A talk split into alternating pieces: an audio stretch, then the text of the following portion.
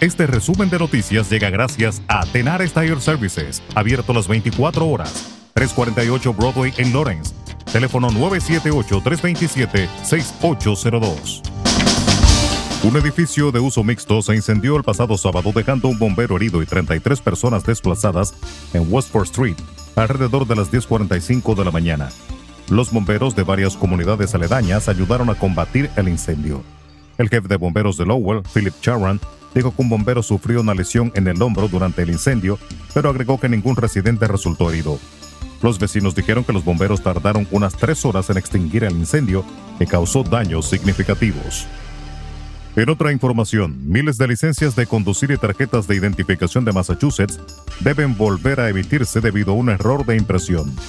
Más DOT dice que 53.680 deben ser reemplazadas porque les falta una función de protección contra fraudes. Una imprenta con sede en Virginia notificó al Departamento de Registro de Vehículos de Motor a fines de mayo sobre el problema. Los reemplazos se enviarán por correo a partir de hoy lunes. A aquellos que reciban reemplazos también se les pedirá que destruyan sus licencias anteriores.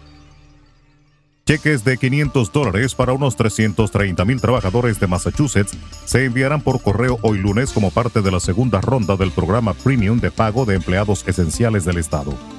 Medio millón de trabajadores de bajos ingresos recibieron la primera ronda de pagos en marzo según sus declaraciones de impuestos de 2020. Para esta segunda ronda, los criterios de elegibilidad son similares, pero determinados por las declaraciones de impuestos estatales de 2021. No son elegibles aquellos que cobraron un pago en la primera ronda del programa o cualquier persona que recibió compensación por desempleo en 2021. Rusia apuntó este domingo a los suministros militares occidentales para Ucrania, lanzando ataques aéreos en Kiev que, según dijo, destruyeron tanques donados desde el extranjero, mientras Vladimir Putin advirtió que cualquier entrega occidental de sistemas de cohetes de mayor alcance incitaría a Moscú a atacar objetos que aún no han golpeado. La críptica amenaza de escalada militar del líder ruso no especificó cuáles podrían ser los nuevos objetivos. Agentes de operaciones aéreas y marítimas de aduanas y protección fronteriza incautaron 305 kilos de cocaína que estaban escondidos en el interior de una embarcación en Aguadilla, municipio de la costa noroeste de Puerto Rico. La Agencia Federal de Seguridad informó este viernes a través de un comunicado que el valor estimado de la droga habría alcanzado en el mercado negro los 6,4 millones de dólares.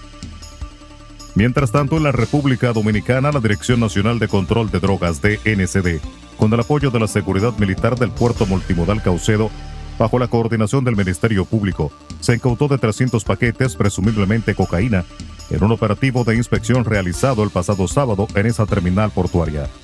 Los agentes antinarcóticos, con unidades caninas y efectivos militares destacados en el puerto, Revisando rigurosamente varios contenedores, se encontraron en uno de ellos seis pacas con 50 paquetes cada uno para un total de 300, informó la DNCD en un comunicado de prensa.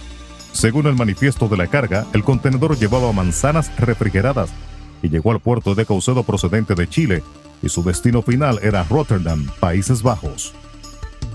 Y las autoridades de salud dominicanas notificaron este domingo 827 nuevos casos del virus del COVID-19 elevando la positividad diaria a casi 15%, la más alta reportada en las últimas semanas.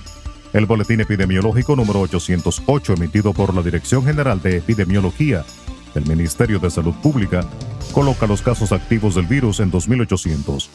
Las hospitalizaciones a causa de la enfermedad también han estado mostrando incremento, reportando 107 pacientes hospitalizados en camas regulares de la red COVID-19 y 11 pacientes en unidades de cuidados intensivos. El reporte de este domingo no informa de fallecidos. Resumen de noticias. La verdad en acción. Jorge Auden. Conduzca seguro confiando el cuidado de sus ruedas a Tenares Tire Services, abierto las 24 horas, los 7 días de la semana. 348 Broadway en Lawrence. Al comprar gomas nuevas, recibe reparación de por vida, además de otros servicios también de por vida. Tenares Tire Services también ofrece alineación y balanceo y autodetailing. Las mejores gomas nuevas y usadas en Tenares Tire Services, con el trato afable de Brian de Peña y su equipo. Tenares Tire Services, 348 Broadway en Lawrence. Teléfono 978-327-6802.